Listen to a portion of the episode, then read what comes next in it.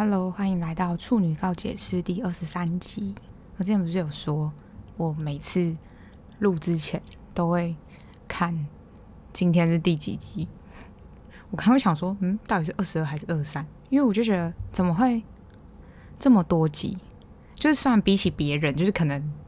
有一些很固定在跟的频道，我就是没有到很多集，因为我已经算已经有半年不。更多诶，九个月吧，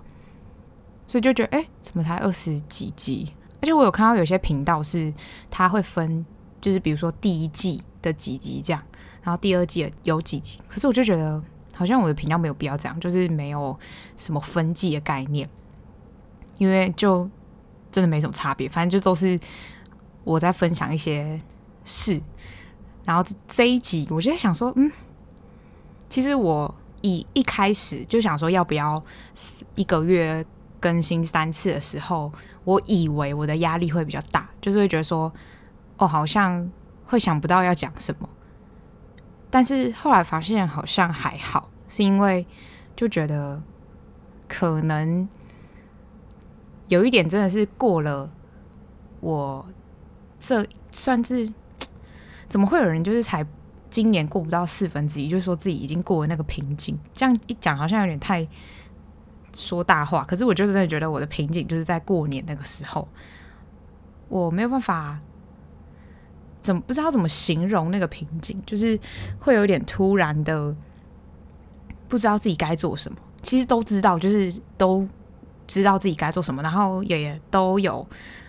规划好。可是你会突然觉得，我做这件事要干嘛？就有陷入那种循环，然后我最近就是因为对我来说上班，我就是想什么，上班已经不是一件对我来说困难的事情了，所以我上班的时候就开始想很多事情。我没有不认真上班，就是我就是可以，本来我就是一个可以就是一心多用的人，然后每一件事都可以做百分之可能九十分差不多这样，所以我就觉得 OK，那那我就可以想一些别的事情。然后上班的时候就在想说，就是很。就在想很多事情，然后就想，就是我前面讲说，觉得你已经规划好了这件事情，那你觉得你还有没有必要再继续下去？然后我就开始在审视我人生的一些正在做的事情，就是除了 podcast 以外，就我朋友有问我说，他说你觉得你录这个会对你来说有压力吗？我说，嗯，其实一开始就比如说录之前。就比如说我我预定好我今天要录，然后我早上起来的时候，我就会一直在想说，完蛋了完蛋了，今天要讲什么？我哎、我有跟你讲，跟你们有讲过吧？就是我完全没有在准备什么脚本，就是我想讲什么就讲什么，因为我就是个善变的人，就是我早上，比如说我早上。我记得有一集超夸张，有一集根本就大闲聊，忘记哪一集。但是我原本是有想好要讲什么主题，然后就延后了两三集才讲那个主题，因为我就会觉得，如果我不在那个当下，就那一天晚上就讲这件事情的话，那这件事情就我就不会想要再讲它了。那在我心中，这件事情就没有必要再拿出来讲，就没有任何意义。所以我就是如果不那天不讲的话，那就没有办法讲。好难形容，反正就这样。然后，所以我早上的时候就会有点压力，早上起床的时候就会想说。我早上起床那天的目的，居然就不是工作还是什么，就是那一天的目的就是要完成录这个音。所以我早上起床就在想，好，今天要讲什么？然后想到可能录音前十分钟还在想，就一直在想，想说到底要讲什么？到底要讲什么？跟你说真的超难。我说的难是因为我就是会变来变去，然后变来变去之余，就还是虽然没有脚本，但是我会在我的脑中模拟一个一开始要讲什么，后面要讲什么什么，就是至少会有一个前中后。不会到，比如说十分钟什么，十分钟什么，因为你知道我就是有时候就岔开讲别的话题，所以也不会到很 detail 的把它分成几个区段，就大概就是前中后。比如说第一段要先讲什么，第二段，然后结尾的时候会想要讲什么，想到什么比较特别再补充。那我就在思考嘛，就想说，哦，好，就是录 podcast 这件事情不会对我来说有压力，因为我朋友之前就问我说，你觉得这件事情是有压力的吗？我觉得只有那一天早上就是录。想要录什么有压力，可是一开始就是有一种超级怪的魔力，就是我只要一开麦，然后一开始讲话，就就真的停不下来，除非我那天是真的就是有点 exhausting，就就没办法，我我那时候就很想要结束。你会看那种集，就是分钟分钟数特别短那几集，就是因为我那几天很累，所以就是我会没办法，我记得好像有个三十几分钟，那个我真的想说，到底在讲什么？三十几分钟到底是凭什么放出来？就是以我的节目长度平均量来看的话，就会觉得那那一天到底在干嘛？所以那就是一定很累的时候。所以前阵子其实可以感觉到我自己是很没有活力的。然后我现在呢，就是我说过那个瓶颈嘛，所以我就在审审视我自己要做的事情，就是经由 Podcast 这件事情，让我发现就是。我一开始录的时候，其实原本的初衷是想说，就是因为已经毕业了，就是大学毕业，然后我就觉得大家可能不会这么常聚在一起，而且就是觉得至少声音这件事情不用花时间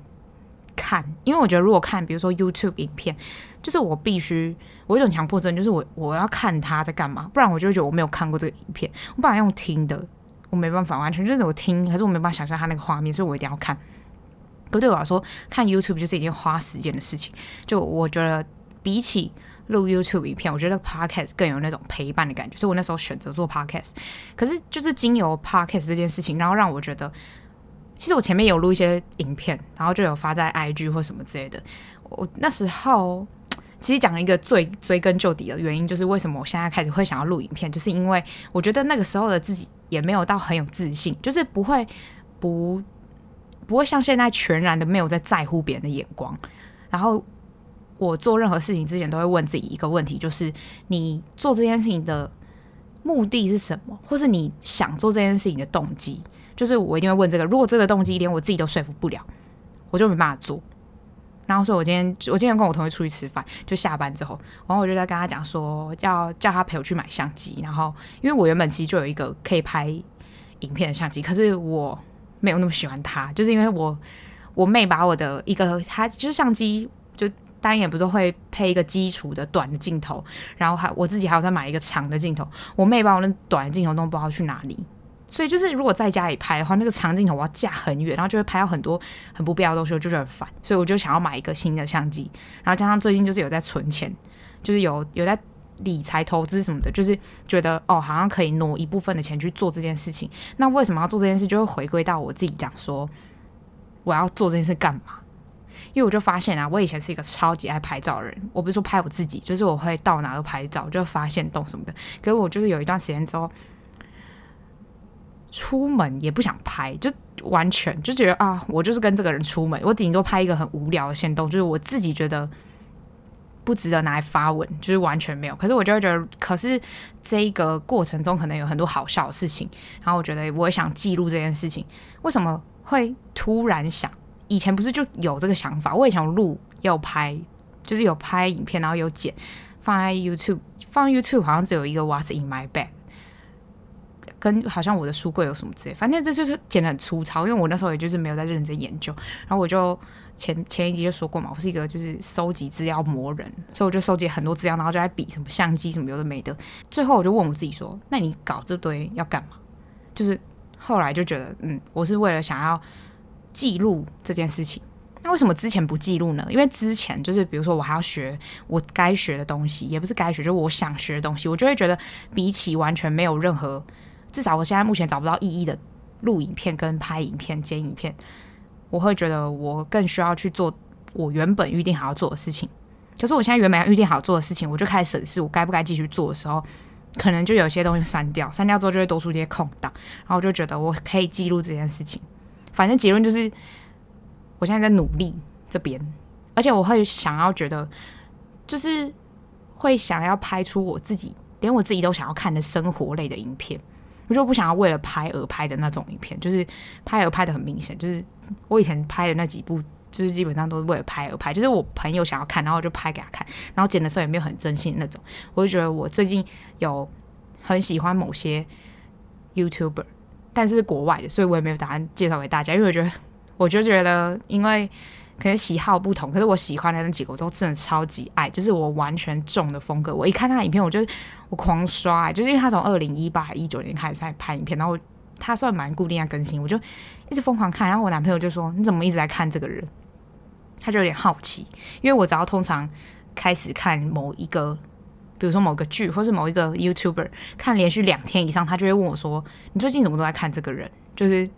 然后我就跟他讲说：“我很喜欢这个风格，这样。”然后我就觉得，我想要做出一个自己的风格的样子。就比如说处女高解释是一个 a part of me，就是爱说话的我。那另外一部分就是我平常在干嘛。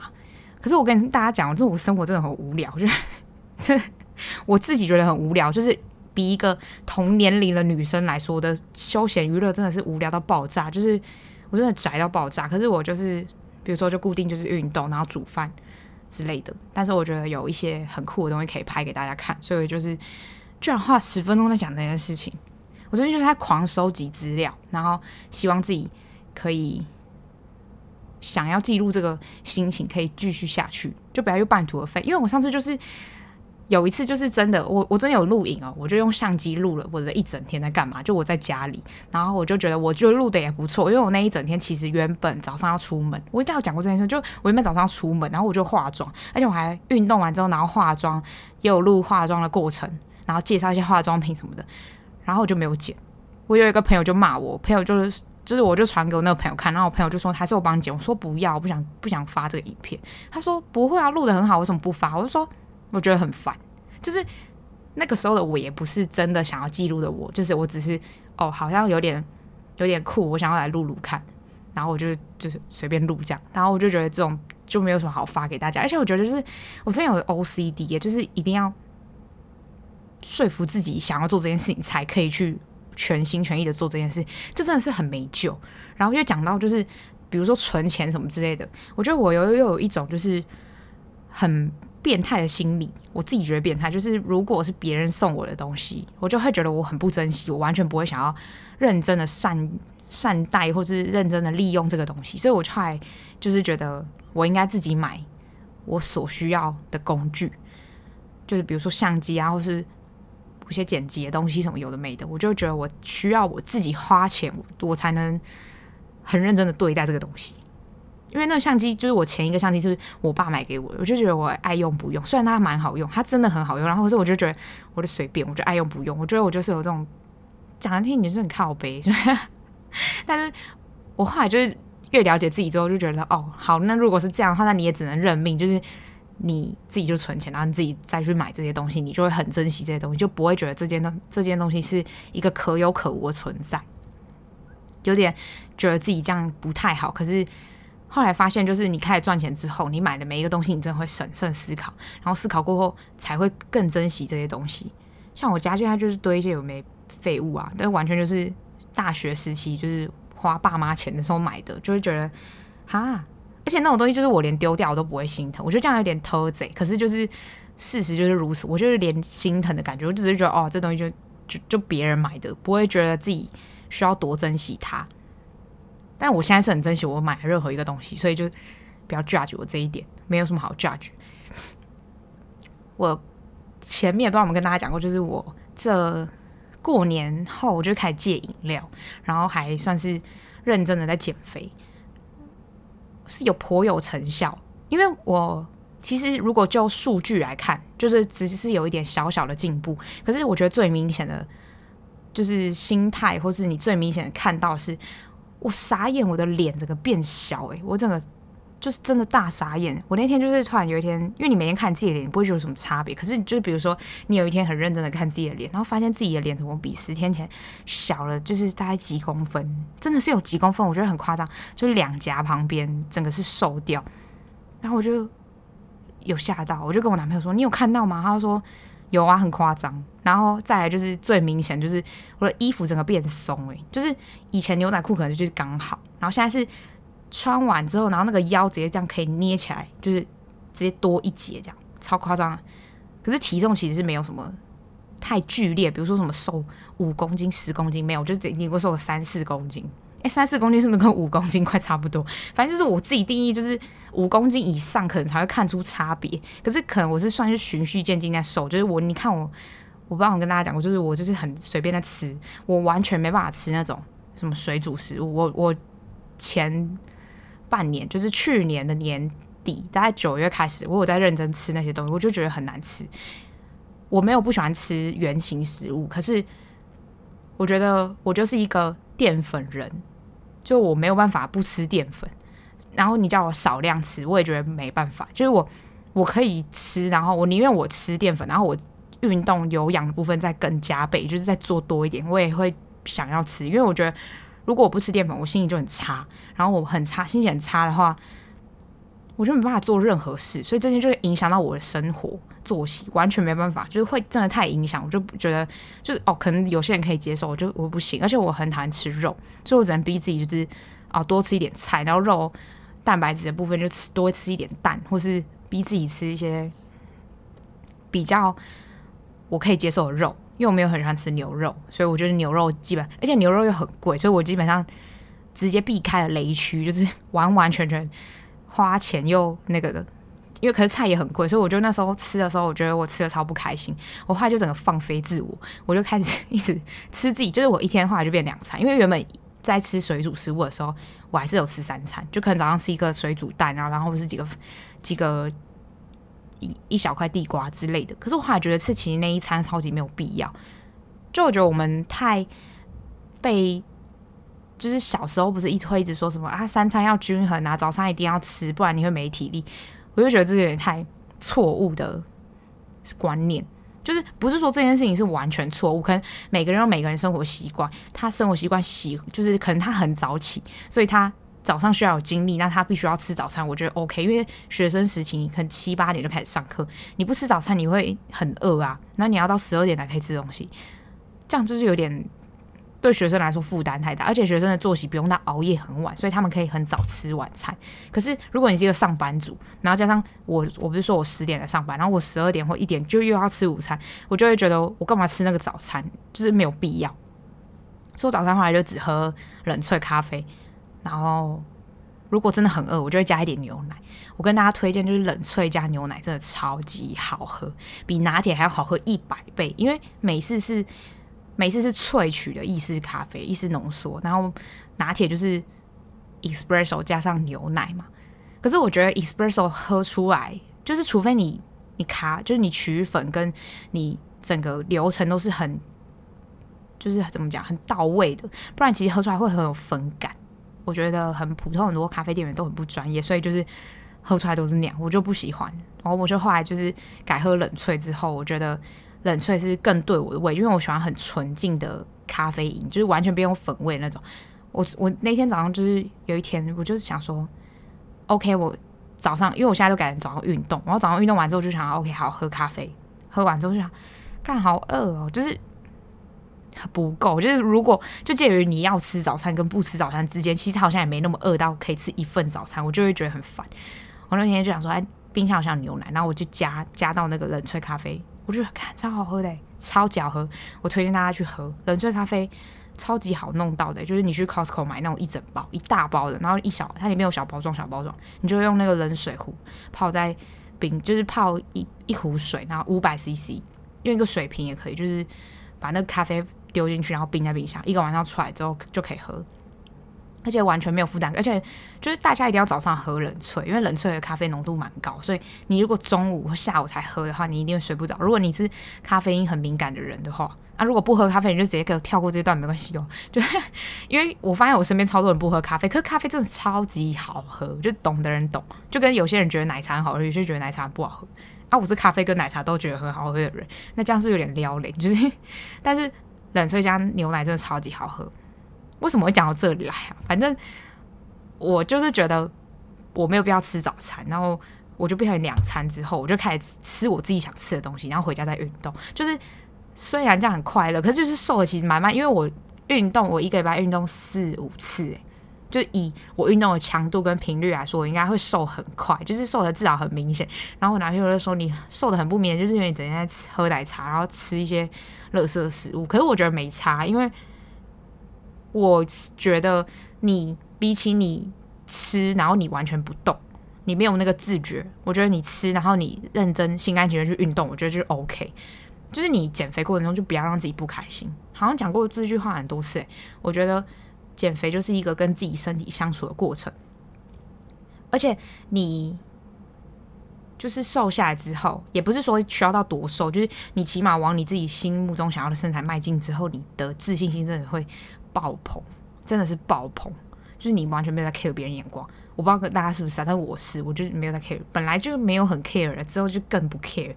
就会更有自信。然后我朋友也说，就是我有一个朋友，就是他傻眼，他说：“嗯，怎么感觉你变瘦之后就是更夸张就，没有在管别人想什么？”我就说：“本来就是啊，就是因为我会觉得我更知道我自己喜欢我自己的样子是什么样，然后所以我就会更有自信的去面对很多事情。”讲到这个有自信，我跟大家讲一个很好笑的事情，我不知道我同事会不会听啊，可 是我真的觉得很好笑，就是。昨天我们在吃饭，昨天吃饭要吃到一半，然后我们就在讨论说有一个行政的姐姐她要离职，然后我另外一个有一个学长就说：“哎、你知道行政那个姐姐她儿子超超帅。”然后我就说：“你的帅是怎样帅？就是到底是真的帅是怎样？”他就说：“又高又帅。”我说：“他是哦又高又帅。”然后我一个同事就说什么：“哈，我那我跟那个姐姐那么好，他怎么没有把他儿子介绍给我？”重点。这个时候有一个很，很好笑，有一个学长就直接回说，他他在学姐讲完这句话，就是我那个同事讲完这句话，女生同事讲完这句话的下一秒不到，他就直接说，可能他有挑过吧，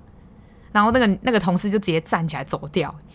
可是我就是一直笑，因为我觉得真的很悲凉。就是我笑的点不是在笑那个女生，就是在笑那个男的靠背。就是，可是后来那、那个同事就那个学长跟我讲说，他其实当他讲那句话的意思，只是因为他他妈妈会一直数落他哥的女朋友，就是会一直觉得就是挑三拣四，或者一直审视他女朋友，觉得说啊你这样好或这样不好。可是我当时一直狂笑，因为我觉得靠背。做人最靠背的是那个一开始说他儿子又高又帅那个学长，他也跟着笑。我就说哈，你有听懂他刚刚在讲什么吗？他就说没有。可是他看到大家笑，他就先跟着笑。我就说有没有可能别人就是你，可能你随便的一笑，你就会惹别人生气。然后可是我真的觉得超好笑，因为我跟我男朋友讲这件事的时候，我男朋友就说你也真的很白目，干嘛一直笑？我说因为我就真的觉得很好笑啊，就是我笑的不是那个女生，就是笑那个男生白目。你不是觉得很好笑嘛？就是。我当下真的快笑死了！我想说，干什么这种靠北的人讲那种直接的话，就是不管他是真的针对那个女生还是怎么样，就只是无心说出口的话都很靠北。可是我那个同事本来就没自信，所以我觉得就是我今天有跟我学长我在聊这件事，就是我觉得我有点害怕没有自信的人，不会到，我觉得不会太害怕，就是有点害怕没有自信的人来跟我诉说烦恼。我会觉得我不知道会怎么回应你，因为在我的世界，可能我的逻辑就会是你想干嘛就干嘛，没有必要在意别人。可是我也不是没有经历以前那种需要，就是不是需要，就是会一直在意别人眼光的时候，就是我也不是没有经过。所以，可是那个经过那个过程已经离我有点远，这个十年前真的是十年前，我在在高中的时候就没在 care 别人，就是所以这件事情我就会觉得有点难。难道我要回到比如说高中的我去思考说我要怎么样不去理别人？可是高中的我不是现在的我啊，也不是现在的他，也不是就都不是这个年纪的他，所以我没办法给出最真诚的建议。我自己这样觉得，所以我觉得很难去跟那些人讲什么。我自己会觉得很不真诚。我可以讲出什么？可是我会觉得我讲出的这些东西对你没有太大的帮助。可能你觉得有，可是我自己觉得有一点犹豫要不要讲。我不知道为什么，就是我身边的人，很多人都觉得想要跟我诉说他的烦恼。我已经讲过，我们就是前几集有讲过，就不是前几集，超级前面的几集就讲过，就是我身边真的超多人找我诉苦。可是我其实很不会应付这件事情，就是因为我觉得可能我不是一个喜欢跟别人诉苦的人，或是诉说烦恼的人，因为我会自己去衡量利弊。当然就是。我之前有被我朋友说，为什么你那么独立？就是独立到好像不需要任何人的意见。我不是不需要任何人的意见，而是在你跟我说你的意见之前，我可以感受到你其实对我的意见大概是什么样子。那我自己可以推敲出，我觉得这算是不知道大家有没有看过一本书，叫做《高敏感是一种天赋》。我测那个高敏感指数啊，我好像九十八分还是九十七分？就是你如果测出来九十分以上，就是高敏感人。就是一个类别，就是这个类别的人不分男女，不分什么种族，你就是本身就很 sensitive，然后你的 sensitive 是有你运用的好，会是你的加分，就是比如说你可以很快的感知这个环境的任何人的情绪。可是如果你运用不好的话，你就会一直影响到自己的心情。所以我觉得我已经算是度过了那个影响自己心情的时候。就是我高中国中的时候可能会超级高敏感，但是我现在的高敏感是内敛的，我自己这样觉得。如果你不觉得，我也不知道怎么讲，就是反正我自己的认知是这样，就我自己的高敏感可是很内敛的那种，就是可以感知附近的人，他大概对我的想法，或是他大概对这件事情的看法是一个什么样子，或是现在的气氛是怎样。所以其实不是完全不想听周围的人的意见，而是你在讲之前，我其实已经大概猜到，所以我觉得没有必要再听你讲出来。我会觉得，可能你想讲的意思跟我理解的意思。就你可能想讲的是跟我理解的一样，可是你讲出来的话可能没有那么精确，然后我就会觉得有点烦。就是如果我可能有点曲解你的意思或怎么样，我会觉得哦，好烦啊，那你不如不要讲，我觉得有点烦。反正就是我自己就会是一个喜欢把一切，我可以教大家一个方法，就是比如说你要选择一个东西的时候，我我前几天就跟我学妹讲，我就说。他问我说要不要出国念书，我就说你就把你就把优点写下来，然后缺点写下来，然后你比较。如果这个比较是纯粹理性的比较，不是比什么你想不想要，就不要比这个，就是比现实条件中的客观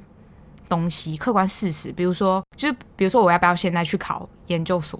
那我的研究所，我考我现在去考研究所的利是什么？比如说哦，我可以。跟多一个学位，然后什么什么有没可以再重回校园生活中啊？B 是什么？没有钱，就我现在就没办法赚到我现在赚的钱。就如果我去研究所之后，然后我可能时间就都要回到回归到学校什么什么，就写出来之后你去衡量，然后衡量到最后好。如果今天你的心情是一个。两者如果谁胜出，你都 OK 的心情，那当然就是以客观条件来说。可是我们不用跟我学妹讲这件事，就是我觉得，如果比如说优点胜利，然后可是你其实是想要选缺点，那你其实这个比较一点都意义都没有，你就直接选缺点就好了。就是如果你是要掺杂情绪因素的话，那你其实就直接选缺点。所以我相信他不是这种人，所以我就跟他讲说，你就优点缺点列出来，然后如果你的想法、你的决定是需要。去说服别人，比如说你的爸妈，那你就去说服，你就你就去给他们看你想要做这件事的决心或什么的。跟大家讲一件事，就是我上一集不知道你们讲到，就是我有一个学长要离职，然后那个学长要离职，所以导致他那个工作的的区岗就是岗位就是缺一个人，然后那个岗位呢又是一个很算是复杂，然后又很累的岗位。然后现阶段可以流动的员工，就是人流动的人中，好像只有我可以去做这件事情。我今天就是，可是我很我讲讲认真的，就是我完全不想要去去这个地方，因为我觉得如果大家都领一样的钱，那为什么我要多做这件事情？因为那个岗位是真的就是比我现在的位置累，我觉得没有必要，而且我也没那么喜欢那个地方。然后我今天就有跟主管开玩笑说：“啊，你不是一直在真人啊？你还是你还缺哪些位置？”他就说：“有些有些地方也有缺。”然后我就说：“那我可以去那里。”他说：“哈，你我他他是意思是说他有没有派我去那个学长离职那个地方？可是我不想要，所以我就直接跟那个主管就说：我想要去学你说缺人的那边。然后他就说：你真的那么不想要去那个另外那台机器？我就说我不想要，因为我觉得我就是不喜欢。”然后我那主管就说好，不然就再讨论。可是我觉得十之八九就是 感觉，我就是很希望赶快就是有新同事来，就是新同事来之后可以去去那里。可是他们又会说，就是不会让新同事去一个这么繁杂的地方，就是这种因为这种繁杂工作站上班，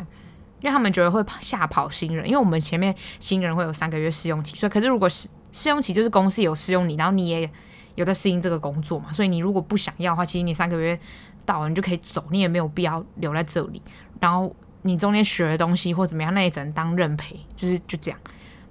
可是我就我觉得，希望来一个新人，或是来一个从别的地方来的老手，就可以来解救我。我真完全不想要去那个地方，因为我我那个国考啊，我最我最烂的科目就是那一个，我我超讨厌那一个的啊，就是我完全就是不喜欢那一个。工作站的项目，任何一个我最不在行，我就是那个，而且我也不想要去了解，就是我会觉得这有点太不符合我之前就是说什么，比如你你不擅长的东西，你就要把它弄得很擅长啊之类，有没有？就是你要努力啊什么？我跟你说没有，我就讨厌这东西。我觉得有时候就要面对自己的内心，就我真的很讨厌这个东西的时候，我真的不要，就是。我真没办法说服我自己，什么上进努力去死，我不要，我就直接跟主管说我不要。然后我学长就一直在旁边看笑话，他就是说什么什么学长干，他就说，因为我们就在讨论说为什么新人不能去那里。然后我那个一个资深的学长就说，不能让刚毕业的人来这一站啊。我就说有没有可能我也刚毕业？然后我那学长就大笑，我就说，但是主管面在主管眼中你不是刚毕业的人。我说，但事实就是我真的刚毕业啊。我就说，你们要就事实而论，不是就你的主观而论吧。然后我学长就一直笑，因为我学长就觉得很很可怜。然后我就说，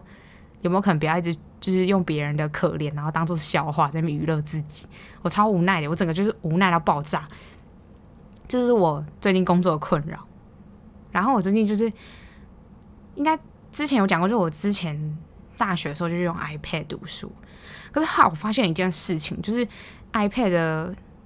我觉得用 iPad 学语言不太好，因为你要一直查找很多词汇。我不是说学英文哦，学英文这是另当别论，英文没什么好。就是你英文 level 到一定程度之后，你也不用记那些，就除非你要为了专门的什么托福、GRE 那种考试去记那些单字，你才可能需要就是一直反复的一直塞东西进去。不然英文其实你到一个 level 可以沟通之后，你听得懂，你会说，你基本上不会特别再去学英文。这就是比如在学德文跟泰文的时候，如果我用 iPad 读书，我就不用 iPad 学习。好，我现在写就是德文不用讲，德文其实跟英文讲长得很像。就一模一样，只是多了一些符号。它本身还是英文的结构，就是英文字母的结构。可是泰文不一样，泰文是就是一些图案，然后那些图案就是有点难画。我觉得如果用 iPad 练习怎么写那个字，熟了之后写在笔记本上会比较好。因为我觉得那个形式会是，因为你 iPad 要往上滑，或是你要标书签。我觉得标书签这件事，我本身是一个超级怕麻烦的，我觉得很烦。就烦到我真的是觉得，我当初为什么要拿 iPad 读书，就是学语言，我觉得超烦。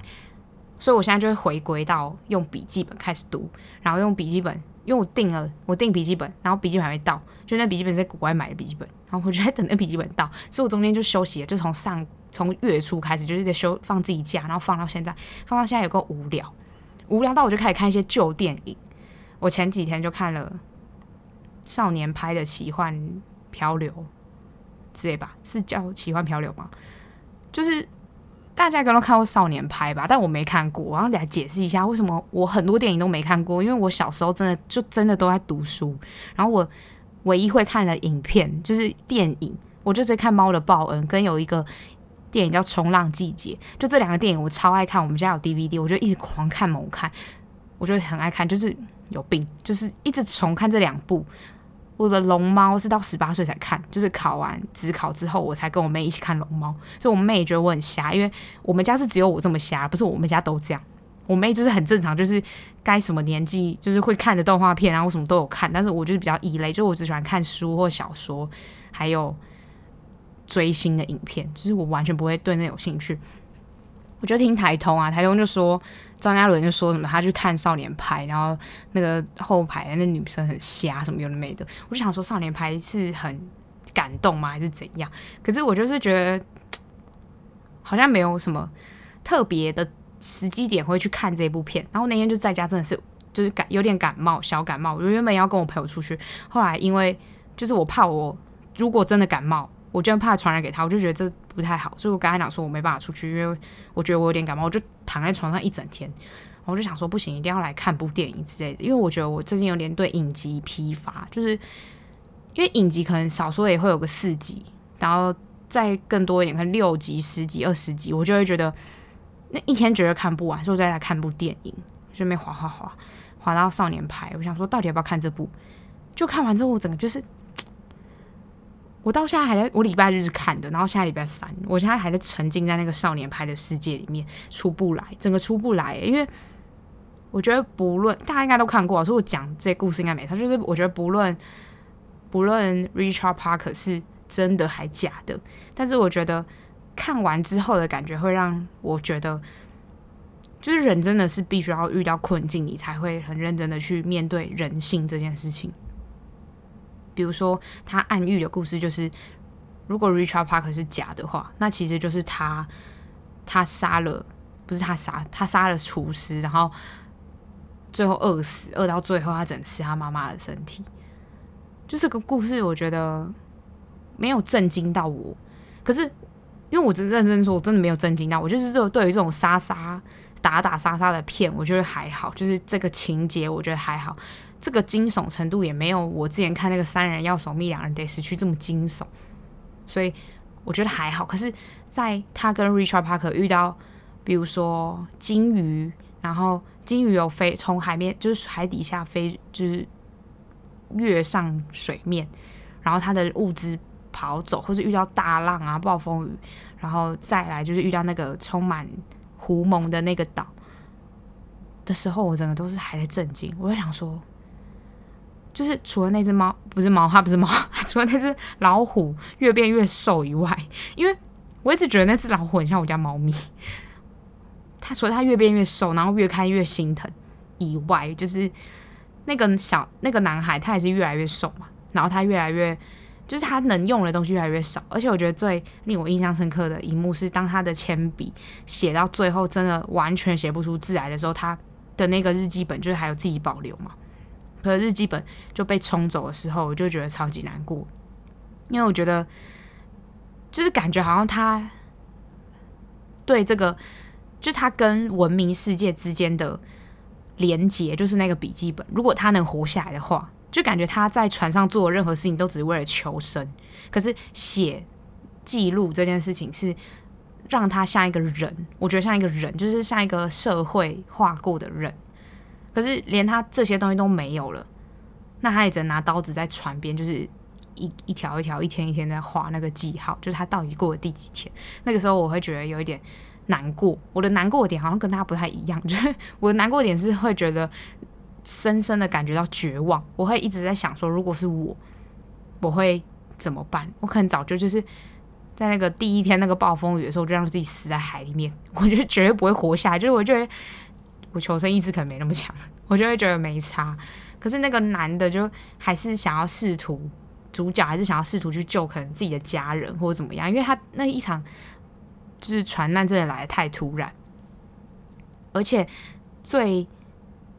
难忘的可能就是那个酸意，就是他去到那个岛上，然后充满了狐蒙，而且我不懂为什么，为什么他敢跟一堆狐獴一起走来走去，我觉得好恶心，因为他们看起来好像一堆小老鼠，我觉得看起来超不舒服的。我整个看到最后，我就想说，哦，拜托，赶快转，我就一直快转，快转，快转。而且离开那座岛的时候，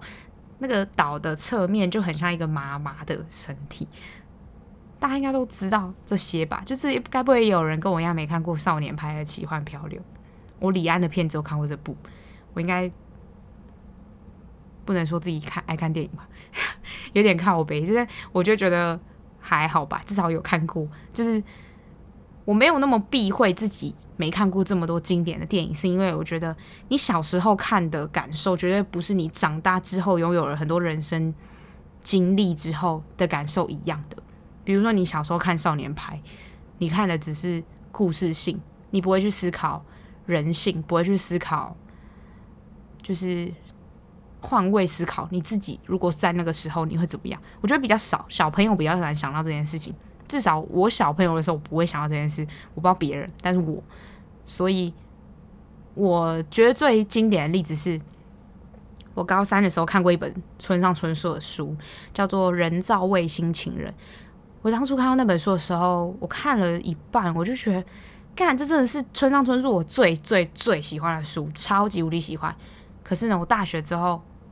因为我那那本村上春树的书是在我去台中的一间二手书店，然后那间二手书店是有卖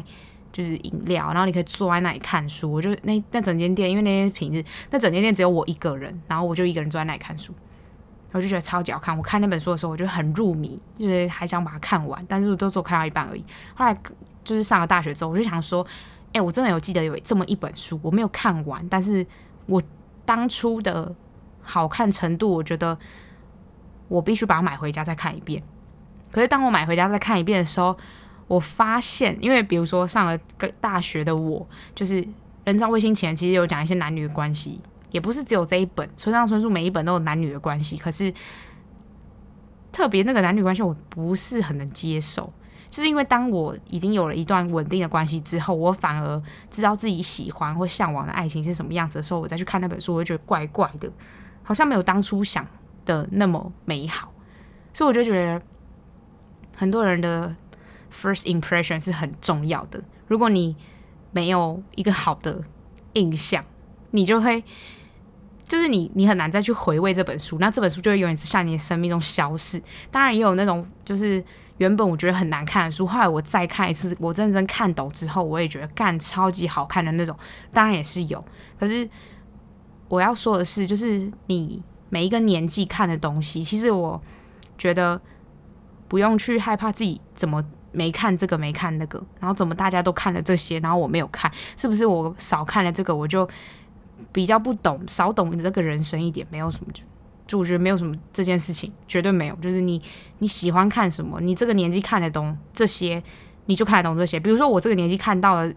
少年派是这样，可是我可能老了之后，我看少年派的时候会是另外一个心境。所以我觉得这完全就取决于你自己的经历。你经历过多少？你看事情的角度本来就会不一样，就没什么好去害怕自己少看了一点什么。我觉得我会这样，因为就算到现在我也改不掉，就是我看完电影之后，我一定会去看影评。我觉得我可能每个人喜欢的模式不一样，因为我前几天在听杨雅哲导演的采访，他说他其实喜欢作者当下他看到的样子，比如说他去看。李安的片，他觉得李安的片想给他这样子的感受，那他就是接收这样的感受，他不会再去查任何，比如说原著小说或者任何的影评，他不会去看那些，因为他不不会，他觉得他如果没有接收到这些彩蛋，那就是导演有放，但他没有那个慧根，他看不到，那就是这样，他就是想要拥有一个最原始的观影感受跟想法，我就觉得我没办法，我是个收集资料魔人，所以我觉得想要知道每一个 detail 或是。希望看到不同的角度，比如说天能的影评，我就我天能的影评真的是看了十几二十部来着，我真的是，而且老高那部我就一直看一看看，我觉得老高那部讲得很好，就不论说你觉得逻辑顺不顺，但是我觉得叙事至少让他老婆也听得懂他到底在讲什么，因为我觉得要把天能讲得很懂是很难的事情诶，就是如果你不懂那个原始的概念的话，你要讲给一个文科的人听，你会觉得有点难。解释，可是我觉得真的是很热衷在看影评，就是我甚至会想要知道结局，就是先看影评，然后再再去看电影。但我还是会认真的看电影，就是不是说看了影评之后就不会看。你看，我之前就跟我朋友讲说，我整个就是每一集都在聊看的东西，因为我发现我真的花很多时间在看这些东西，而且我以前的人生的醒思跟获得都是从书，可是最近。我就是对书有一种厌恶感，我不知道为什么，就是很烦。我觉得要我坐在那里好好认真看一本书，我觉得很烦。我还是会看书，可是我可能要找一个时间，就把手机关掉，音乐连音乐都不要放，就是泡一杯茶，我就坐在那里看。可这个时间就少之又少，因为我自己就还要安排学别的东西，所以我后来发现，我还是从我没看过这些东西去。观看，然后这些动态的东西，我才比较有动力，因为他有在跟你互动的感觉。因为书的部分感觉是你单方面获得，你要回，你要自己去单方面的行思，单方面的反，就是反思这些有的没的，我觉得有点现在的我有点不想做这件事情，所以我就会一直在看超多影片，而且我每天都会跟我同一个一个很酷的同事，就是分享我们两个在看什么影片。就我们两个今天午餐吃完，最后结论就是《怪奇物语》还是最好看。我没有要听任何的人反驳，就这样。好，我们下一集见，拜拜。